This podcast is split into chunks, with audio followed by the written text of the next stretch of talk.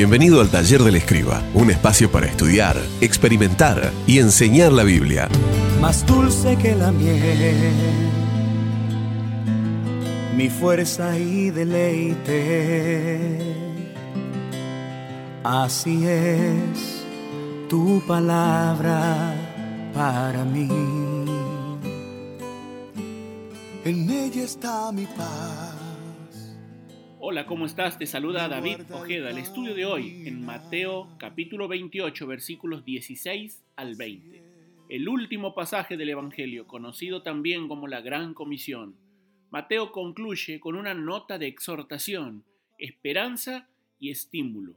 Tal como les indicó Jesús, los once discípulos fueron a Galilea y se encontraron con él.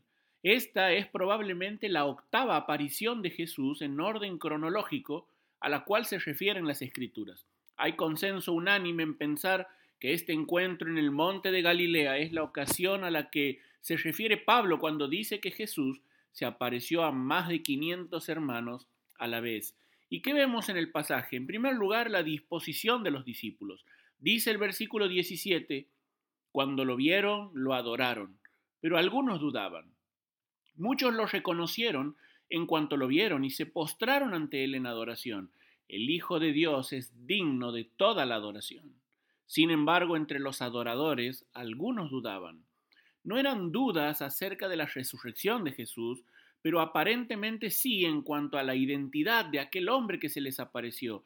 Estos discípulos querían estar seguros de que verdaderamente Jesús era aquel hombre. Su fe fue racional, no emocional. Jerónimo al respecto escribió, sus dudas aumentan nuestra fe. Pero vemos también, en segundo lugar, las declaraciones de Jesús. Y aquí nos detendremos un poco más. Versículo 18. Jesús se acercó entonces a ellos y les dijo, la cercanía del Maestro disipó todas las dudas. La cercanía del Maestro siempre aumenta la fe. Por eso te pregunto, ¿te asaltan las dudas? ¿Acaso te falta la fe? Acérquense a Dios, dice Santiago, y Él se acercará a ustedes. Luego de acercarse, Jesús les declararía tres verdades que transformarían el mundo para siempre. La primera verdad, referida a su potestad, versículo 18. Jesús dijo así, Toda potestad me es dada en el cielo y en la tierra.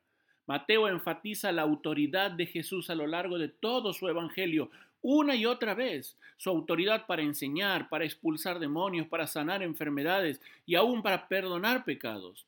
Sin embargo, a consecuencia de la cruz, aquella autoridad cobra otra relevancia. Dios los resucitó de entre los muertos, escribe Pablo, y los sentó a su derecha en las regiones celestiales, muy por encima de todo gobierno y autoridad. Presta atención de todo poder y dominio y de cualquier otro nombre que se invoque no solo en este mundo, sino también en el venidero.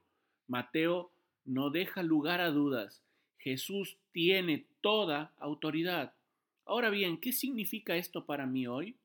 Que puedo obedecer confiado y sin temer, sabiendo que Jesús tiene todo bajo control. Pero la segunda verdad que Jesús les declara tiene que ver con su plan. Versículo 19. Él les dijo así, hagan discípulos de todas las naciones. Enseguida Jesús revela a sus discípulos algunos detalles de su plan para alcanzar el mundo y les dice, disipulen. Un discípulo es un seguidor y un aprendiz. Por lo tanto, discipular tiene que ver con formar seguidores de Jesús. Ahora bien, ¿cómo debe ejecutarse este plan? Mateo utiliza aquí tres verbos en forma de participio que describen de forma precisa el método de Jesús para discipular. En primer lugar, yendo, literalmente mientras están yendo. Jesús comisionó a los suyos a ir al mundo entero. Hay un gran contraste entre el Evangelio del Reino, en el cual indicó a sus discípulos no ir a los gentiles, puedes leer Mateo 10.5, con el Evangelio de la Gracia, en el cual todos sus discípulos de todas las épocas y lugares deben ir a todas las naciones. Pero en segundo lugar dice bautizando. El plan de Jesús incluye que cada persona que se convierte en discípulo haga pública su fe mediante un símbolo exterior de su cambio interior.